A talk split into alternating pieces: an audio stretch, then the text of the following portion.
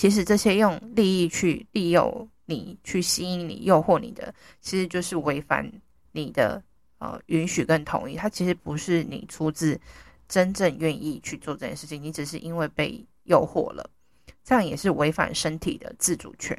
那另外还有一种，就是会让你感到内疚。好，或是让你感到害怕或恐惧，其实这些都有点像胁迫的行为，其实也不是代表真正的积极允许。欢迎收听卡卡老师性教育，我是卡卡老师，这是一个性教育的频道，提供零到一百岁的正确性知识，提升女性的情欲跟性自主权，有情感的交流才有好的性生活，懂性欲更能享受性生活。Hello，大家好。不知道大家最近有没有观察到一个专题报道，是《镜周刊》写的，名称叫做《青春炼狱：网络裂片性私密影像事件簿》，就有点类似韩国的 N 号房事件。那在台湾这边的话，其实它的手法有些部分是蛮相近的，就是它也是要透过。呃，加密的社群媒体，像 Telegram 之类的，就是可以进入他们的呃聊天房，然后他们就会让你可以去看到这方面的，就是他们要销售的产品，就是一些女性的裸照，而且这些裸照都是有标价，并且呃是有编号的。那这些编号里面呢，也会。包含这些受害者女性的个人资料，例如说，哦，她住在哪里呀、几岁啊，然后就读哪个学校啊，这些就有点类似 N 号房事件的，呃，就是台湾版这样的状况。那这些照片为什么会在这些呃社群里面就是散播呢？那这些女性到底为什么会被拍呢？这是一个很大的疑问。那这些媒体记者就是去做深入的报道，那也有发现一些受害者是主动站出来去，呃，跳出来去讲说这样的事情的发生。那其实这些报道的内容，嗯，我相信这些事情应该不是只有近几年会有，无论说是因为现在网络社群技术的发展，哦，很多人获得这些东西的管道是越来越多的，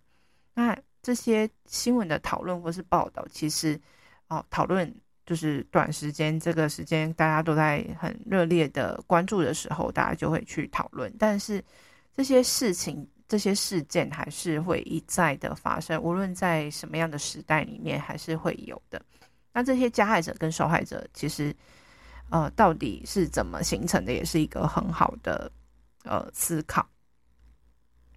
那我觉得。在这方面，性教育的角色其实还蛮重要的，就是要让孩子知道说，呃，没有经过允许的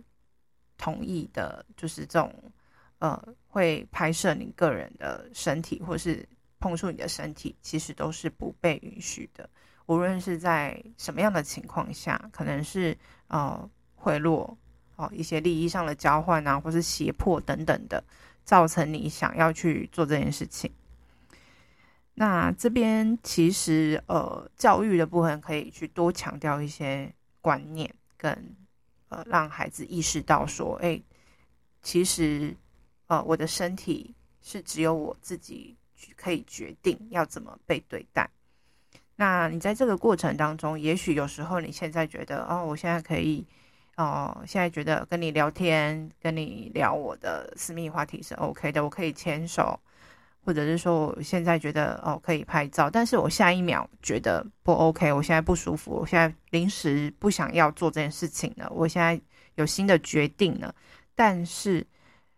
一般人都会觉得说，哎，我前面已经答应了，那我现在又反悔，是不是不好？可是其实是你只要觉得不 OK，随时都可以提出你想要终止这个行为的决定。好。只要你觉得不 OK，都可以终止这个决定，代表说你是有权利可以去做任何你觉得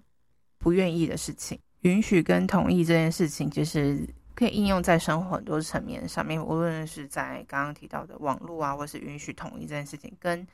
像你平常的约会也是一样的。你觉得你可以牵手或是可以接吻，但是不代表说你就可以性行为，也不代表说这些就是暗示说你可以更进一步。很多人会自己脑补说，哎，他觉得哦，现在可以牵着女生的手，是不是代表说我可以接吻？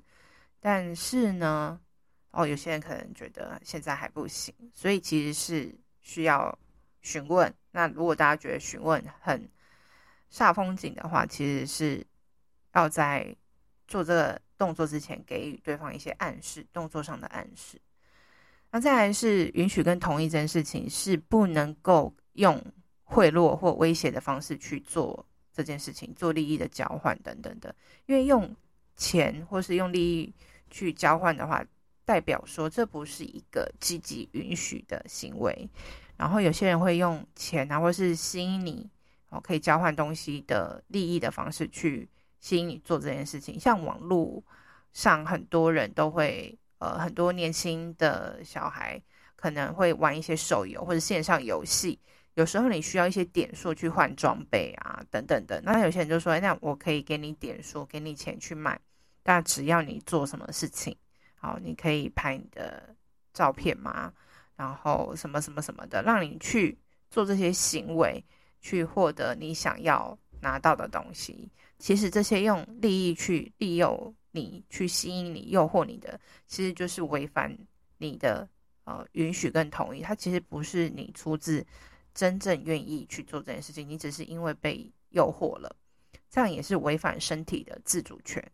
那另外还有一种就是会让你感到内疚，好，或是让你感到害怕或恐惧。其实这些都有点像胁迫的行为，其实也不是代表真正的积极允许，这些都是违反你意愿的操弄行为。那其实很多呃人在呃像这在这个报道里面就有发现说，很多人哦就是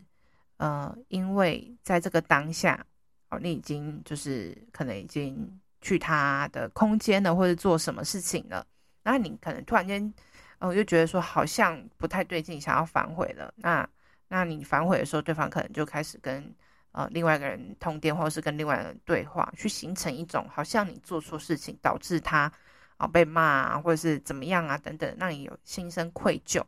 那你就会觉得说，好吧，那我还是继续拍下去，或者继续做下去。这些这种心理上面的操弄，其实会跟很多我们小时候成长背景的一些情境是有关系的。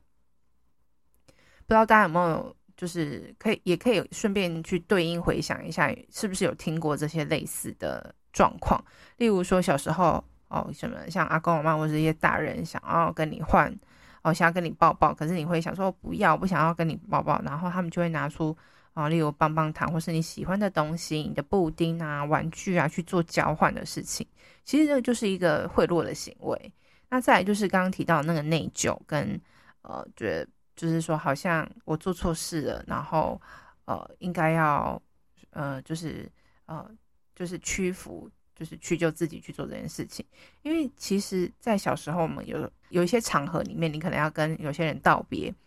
然后他们有些大人就会，家长就会叫小孩说：“哎，你要跟那个某个阿姨 kiss goodbye，或是跟阿公抱抱拜拜这样子。”然后小孩子就不做这件事，但是我们又想要取悦，就是你的。友人或是亲人，那就说：“哎，你如果你没有这样做的话，那我就不带你回家喽。”就是用威胁的方式。那小孩子其实是会很容易恐惧的，因为他在很小的时候，他其实没有去判断这种跟亲人之间或家人之间这种情感的那个部分，他无法，他会很需要有一个人，就是就是依附关系的部分，你没办法去在这个时候去给他这些威胁的，呃，这种情绪的东西，因为他会很害怕。他也很害怕你不要他，然后当孩子如果说那时候是说不要的时候，然后除了说呃呃前面那个是比较心理上的威胁之外，有些人会说啊，你怎么这么不乖，就是否定他，让他觉得说是我不好。那这种你不乖，我不好，这种的心里面的就是这种对话，就是他会隐藏在。呃，深藏在你孩子的心里面，那这些都是那种一种威胁，情绪上面的呃胁迫，那这些也是违反孩子的身体自主权。而且我觉得那种不乖啊，你不就是你这样不好啊，等等之类，其实是会很容易累积很多人从小到大一种很容易被贬低的内心价值。那这些贬低自己的这些话语，其实会很容易让自己在长大的过程当中，很容易会想要去，嗯，有些人会，有些孩子可能就很容易去想要去讨好对方，然后觉得说，诶，如果我没有去配合对方的话，让对方难过，让对方生气，我会很害怕，或是我会很受伤，所以呢，他们就很容易在这些情况下，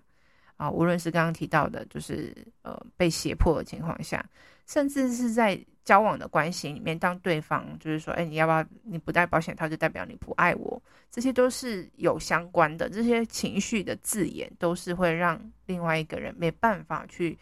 做出正确的决定，会觉得说啊，都是我的问题，都是我不好，在当下他们很容易就是会失去任何的判断能力。那这些情绪的操弄啊，其实真的会让孩子容易就是一错再错，然后没办法去反抗。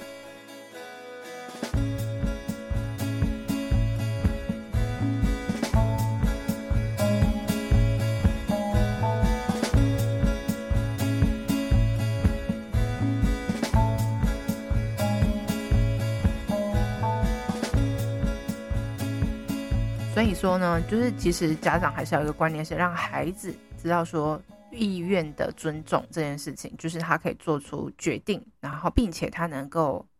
能够跟你说我不要的时候，你是尊重他的意思。但是这个不要不是代表说他任何说不要，我们都是说 OK，而是说这个不要的基础下是不会造成他哦生命的安全，或是心就是在心理层面上面的。呃，受伤，让他就是以后会产生就是害怕拒绝人的这种呃行为。那其实这种害怕拒绝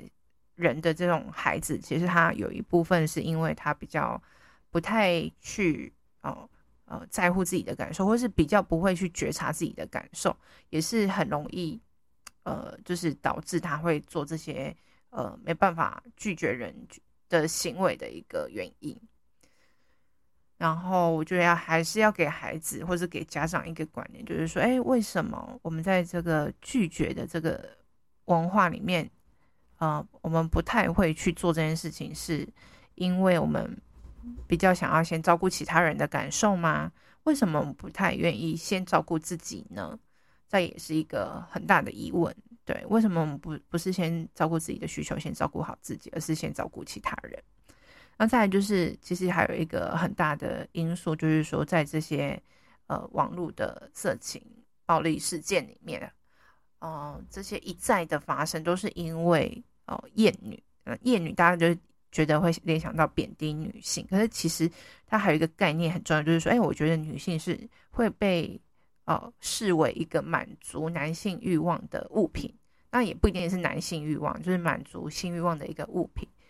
那特别在呃异性恋的世界里面是比较明显的嘛。那女性的身体很容易被性化。那在这个报道里面哦，我们可以看到说，哎，女生是有编号的，甚至哦是被标价的。然后这些人，有些人买了这些摄影的，就是作品之后，甚至还把它下载再转传出去。但有些人会觉得说啊，我只是分享一个资讯的概念，可是其实这些资讯影像会一直流传在网络上。然后这些东西是会造成一种重复的伤害。那为什么这些女性的照片被这样传播出去，这些人都没有什么感觉吗？其实我觉得这些女性，她们也是人啊，她们也是有感受的人，她们也是一般，就是她也可能是我们身旁的任何一个亲友或朋友。如果说他们的照片被这样散播出去，你觉得他们的感受会是怎么样呢？对啊。其实大家还是可以用这个方式去跟孩子们聊聊看，说其实如果这件事情发生在妈妈身上，或是你认识的女生身上的话，你觉得他们会不会受伤？那你觉得他们呃会发生什么事？然后这些事情就是会有造成什么样的影响？那上礼拜就是我上课的时候，也有跟孩子们讨论到这个新闻事件。那孩子的第一个反应就是说，这些女生又没有做错事情，为什么这些人要这样子做？我觉得他们的反应是非常的真实，也也非常的直接，也是我觉得他们说的就是非常的正确，就是说为什么要伤害这些人？他们又没有做错任何事情，但是他们却被一再的伤害。其实有时候看到这种新闻，我知道蛮多家长就会很赶快想要跟孩子们就是传导一些观念跟资讯，例如说啊，不要随便给别人你的裸照啊，哦，不要随便跟网友聊天啊，然后小心不要被网络诈骗。那这些不要跟小心，其实用讲的，如果孩子就能够理解，或是他们就能够去呃有这个意识。判断的话，我觉得那就不会有这么多的受害者发生。也许有些家长是真的很关心孩子，就是网络上面的呃的一些行为，他们其实都还蛮呃注意的。可是有些孩子是比较家长没有随时随地都在观察，那这些孩子就是有可能会成为这些受害者嘛。那呃，我觉得可以进一步去讨论说，为什么他们会去做这样的事情？呃，例如说他们可能是。在像这个，在这个事件当中的这些受害的女性，她们是已经在网络上，她的社群媒体是大家会去追踪的对象，然后他们也需要钱，那他们需要钱这件事情，就是被这些人看上之后，他们是比较难以拒绝这些诱惑的。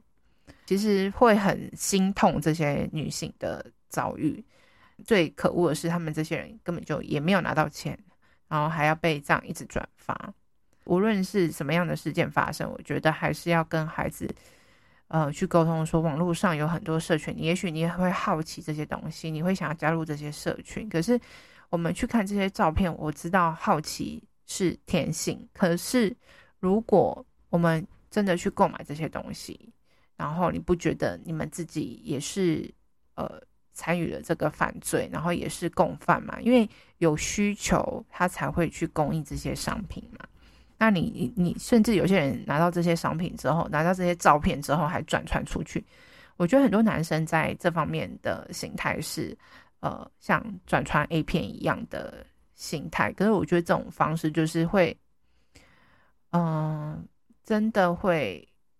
让人很不愉快。那如果说，其实有时候我们身为旁观者，你说你要跳出来说，哎，不要传这些照片。有些人会觉得说啊，你干嘛大惊小怪，或者说，哎，你干嘛道道德磨人吗？怎么突然间哦，就在讲这些东西？我觉得这个是一个很两难的事情。如果在群组上面去讲这件事情的话，我觉得是呃有点难度的。可是如果这些人是在我碰面的时候遇到的话，我会愿意去跟他聊到这个事情，然后再去跟他多。分享一些我的看法，那其实也不是在指责他，就是说，哎，我觉得这些事情的发生，其实可能是会呃造成一些影响的，然后也不用特别去讲说这是犯罪的行为，就是说，哎，这些受害者或者说这些东西被散播出去，他的家人或者说他这个呃会造成的影响可能是什么？那也许这些照片的来源也不是那么的正当。正确，那也许可能是被偷拍或被胁迫的。那我觉得还是要小心一点比较好。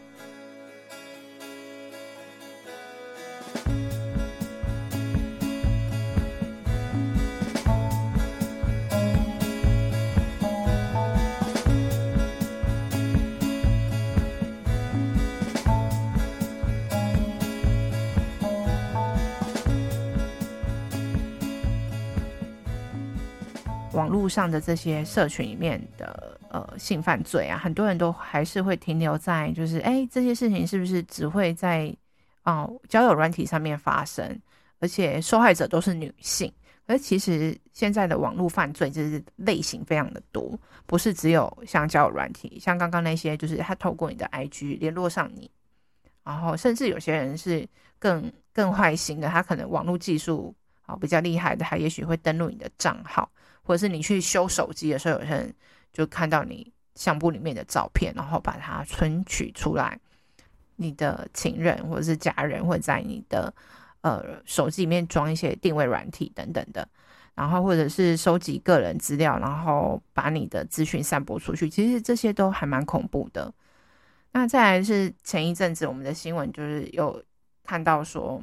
呃，像小玉。好，大家如果知道这个 YouTube 小玉，他是经营了一个呃模式，就是说你想要你换脸的女性，然后出现在就是类似像 A 片的内容里面，它是可以把 A 片的女主角换成你想要换的那些女生里面。那再来是网络犯罪的这些账号啊，呃，其实有时候接近你的人，他并不是真实的人，他可能是假的名字。就连我们现在身旁的很多人，有超过一半的人，不一定都是用真的名字在你的 Facebook 或 Instagram 上面。所以其实大家都要小心，任何接近你的人，他不是不一定是真实的人。那再来是有些人，哦，如果握有你的把柄，他可能侵入你的账号，就说：“哎，你里面有什么什么资料啊？小心我会去举发你，然后去控制你。”这些人的话，就是比较真的很恶质的，要去找警察协助。然后再来还有另外一种是，呃，有点像是情感上面的操弄，就是说，哎，他是在你脆弱的时候，或是你很需要朋友，或是很需要爱的时候接近你的人，也有可能那个人也可能是你的男朋友或情人。好，他会就是很在乎你的感受啊，然后就去给你很多的关注啊，说很爱你啊，然后又说他要叫你做的任何事情，就是因为爱你等等之类，让你觉得说这是呃专属于你跟他之间的一种。见证等等之类的，那这些照片，有些像有些人不是在交往的时候会想要拍性爱影片或是照片、亲密照等等，这些都是还蛮恐怖的。那这种行为就是会让你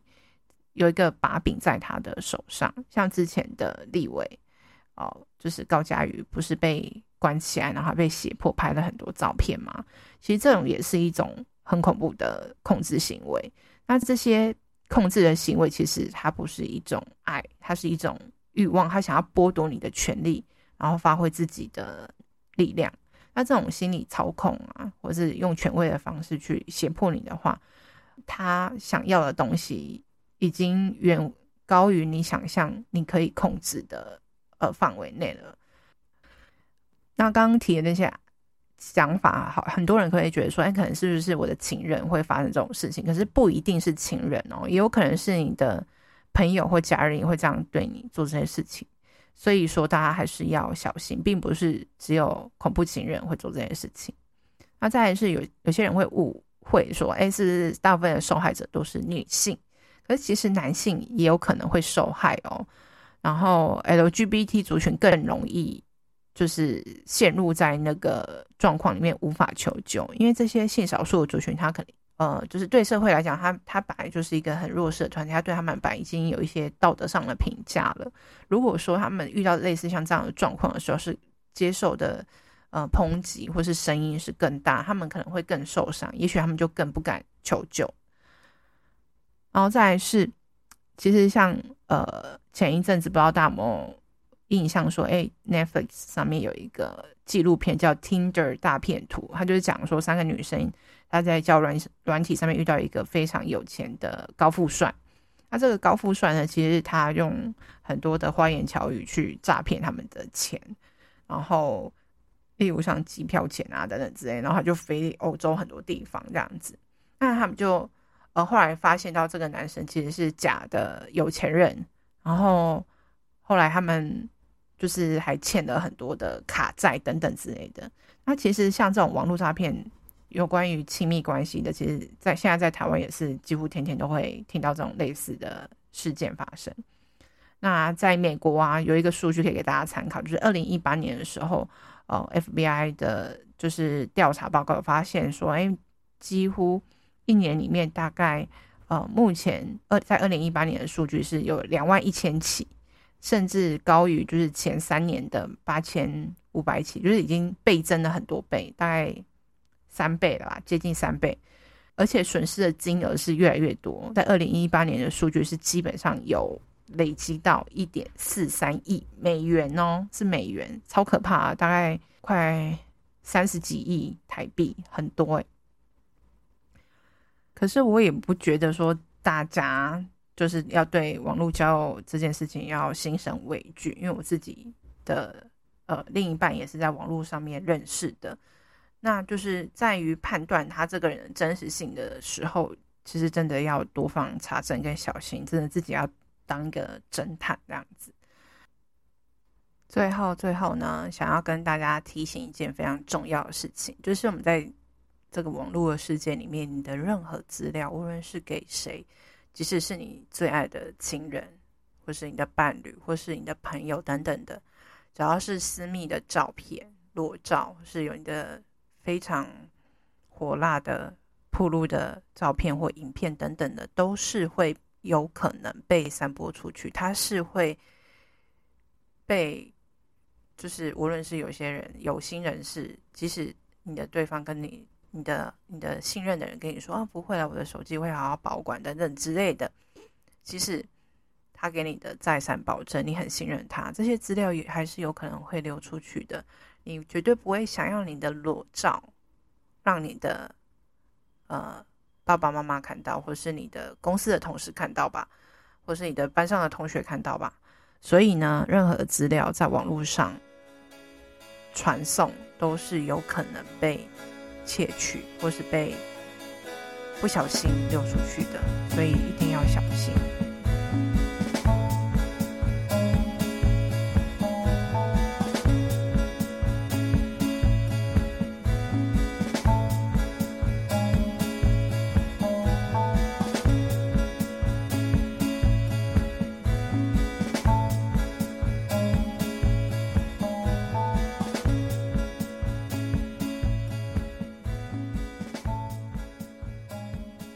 Hello，性爱不卡卡咨询室开张喽！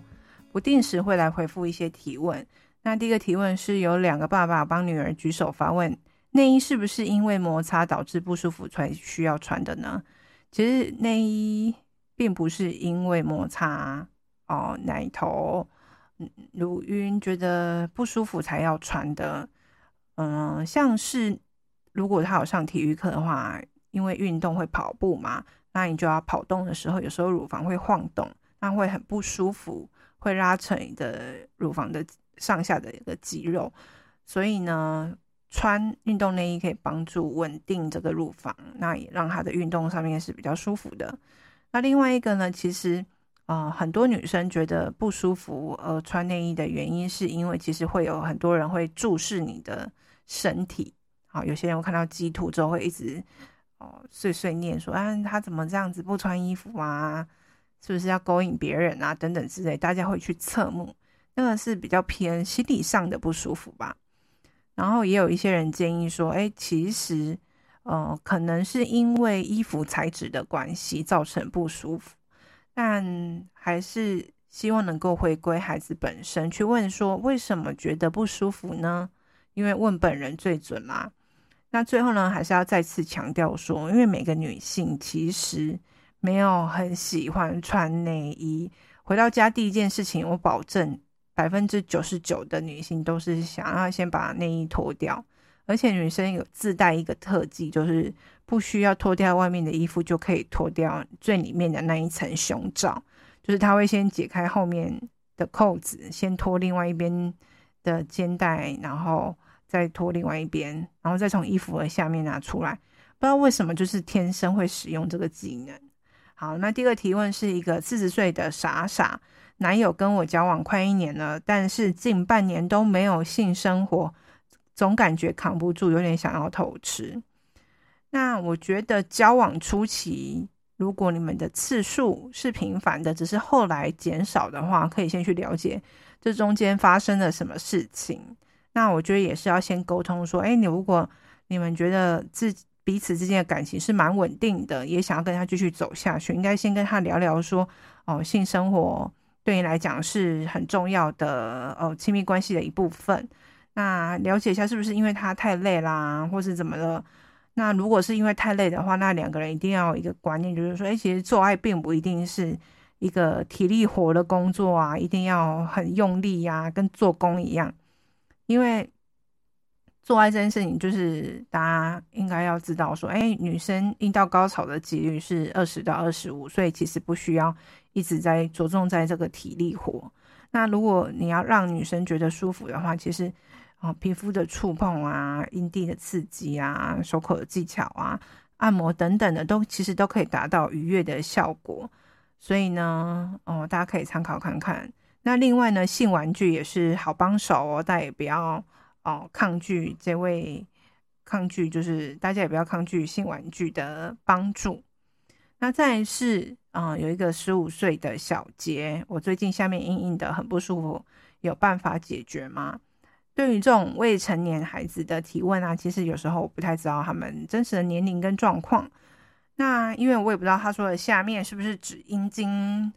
那如果是硬硬的很不舒服的话，就是要去看医生，因为我不知道他的不舒服是什么。那如果是问说是不是因为勃起啊，然后就是一直会让你觉得很痛苦。如果是青春期的人，其实常常会发生这件事情，也不用太过于紧张。那最主要是你可以透过你想要的方式去让自己感到舒服跟愉悦。如果你觉得，哦，自己的阴茎会硬起来是有性欲的当下，你想要自摸是 OK 的，然后你会会射精，会想要偷看 A 片都是很正常的，但是不要影响你的睡眠跟正常作息。要记得要有健康的观念，就是要洗手，并且在隐秘的空间做这件事情。那再来是二十六岁的 Peach。他就说，一直有一个疑问困惑着我。当我跟前任发生关系的时候，对方的射精量很多，且偏浓稠。对方有规律运动的习惯，但现任射精量没有很多，也偏稀，像是吐一两口口水的量。嗯，然后他比较没有运动的习惯。可能是因为前男友的关系，我会把射精的量当做对方兴奋的依据，想知道说这之间有没有关联，还是纯粹体质的问题。那另外，精液的粘稠度会影响精子的健康或不健康吗？因为其实呃每个人的体质真的是不一样，就跟女性的分泌物啊、的粘稠度啊、湿度啊也都不一样。好，所以其实射精量跟兴奋度。是没有关系的。那常常打手枪也可能会让精液的粘稠度变低，也可以了解一下对方的自慰次数。那精子健不健康这件事情呢，跟粘稠度是没有直接关系的。但是，呃，有运动有呃丰富的就是饮食包，例如说补充锌这件事情，会让你的精子精液的品质会变好。那如果说你希望对方能够有更好的身体，也可以鼓励他去运动，是没问题的。那再来是三十一岁的小晴啊，我最近发现我的儿子常常会拿着我的内裤在闻，或者是自慰。那这个问题呢，我觉得要先问家长，你自己愿意跟孩子聊这件事情吗？因为身为妈妈，如果要去跟儿子聊自慰，并不是那么的容易。那你会不会觉得尴尬呢？如果需要找一个人来跟他聊聊，你会，你可以思考一下，可以找谁来做这件事情。但是在跟他沟通的时候，以下有一些重要的讯息是一定要传递给你的儿子的。例如说，啊，会自慰是正常的，然后可以试着多去询问了解，好，对方，哦，就是儿子为什么想要去闻内裤这件事情。例如说是从看 A 片啊、漫画，或者从哪边学来的呢？啊、也可以了解说，哎，为什么呃想要做这件事情？但是如果他无法回答为什么的话，代表说他自己知道这件事情是不应该的。所以呢，你要让他知道说，嗯、呃，你只是想要知道他做这件事情的原因，然后呢，并不是带着指责的口气。然后你可以跟他讲说，每个人都会有自己的性欲跟性幻想，然后很多人都会用不同的方式，借由一些物品来感到兴奋的感觉来做这件事情，哎，例如说像自慰这件事情。但是呢，你会好奇说，他问了之后，你的感觉跟反应是什么？会觉得兴奋吗？会觉得羞耻吗？还是罪恶的感觉？如果他比较难去诠释这个感觉的话，可以透过。呃，一些呃，像像我们专业的咨询师来协助，那我们就会问的更多、更细的细节。例如说，他第一次发生的时候是在什么情况下，让他想要做这件事情的尝试呢？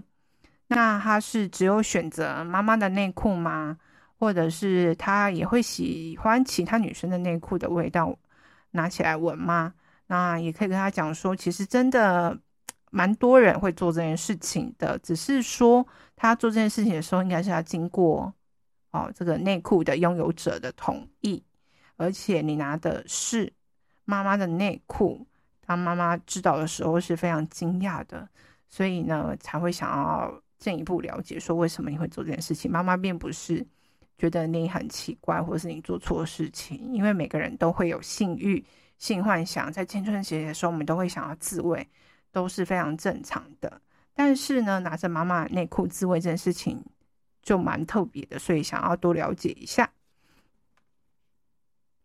那如果说真的没办法跟孩子好好聊这件事情的话，还是可以找性咨询师来协助，让孩子能够健康面对性，不要让他觉得说自己是有问题的，自己是变态的。我们希望孩子能够去面对自己的性，然后去了解说，哦，其实